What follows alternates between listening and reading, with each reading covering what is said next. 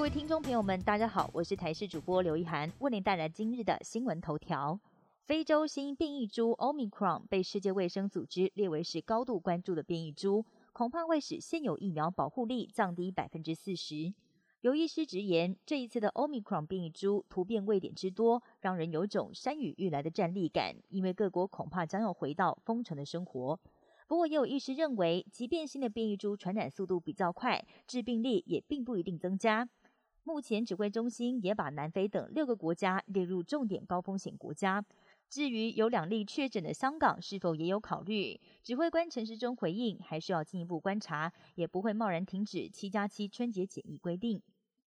第五十八届金马奖颁奖典礼今天晚间在国父纪念馆举行，星光大道在五点半登场，但今天天后状况不佳，在红毯上也铺设了遮雨棚。影帝入围者来势汹汹，包括曾经获得金马影帝的港星吴镇宇饰演染毒的吴家者，演员张震诠释面无血色的癌末检察官，刻画江湖爱情血泪的郑仁硕，以及诠释痴情台客的邱泽。另外，演员柯震东则是突破形象，演出男同志性工作者。究竟降落谁家？今天晚间就会揭晓。二零二二台北最嗨新年城跨年活动今天正式点灯。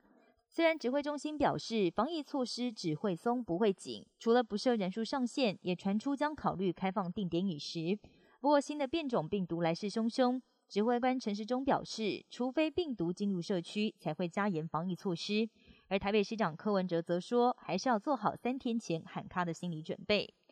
超猛新变异株来袭，目前南非、波扎那、香港、以色列及比利时都已经出现相关病例，包括美国、欧盟及日本在内，全球许多国家都已经对南非等国寄出旅行限制。但是有两架从南非飞往荷兰的航班，在禁令生效前就已经起飞，降落之后发现机上八十五名旅客可能确诊，不过病毒株的种类现在还有待厘清。恐慌情绪更持续蔓延，让欧美股市跟油价大跳水。纽约抢先宣布，从十二月三号开始进入紧急状态。南韩疫情新增病例数一直居高不下，二十七号通报单日新增加四千零六十七例，五十二人不幸死亡。而去年初，南韩的新天地教会爆发群聚感染事件，总共是有五千多名教友确诊，成为疫情大灾难。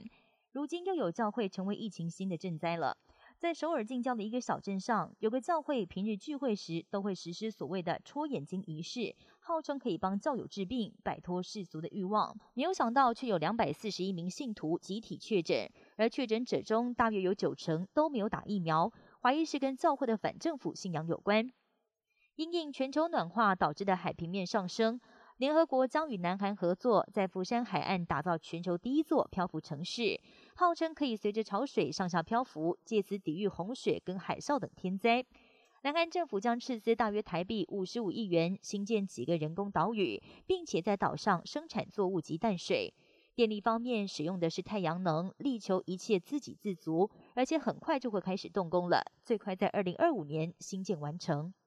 以上新闻由台视新闻编辑播报，感谢您的收听。更多新闻内容，请锁定台视各界新闻以及台视新闻 YouTube 频道。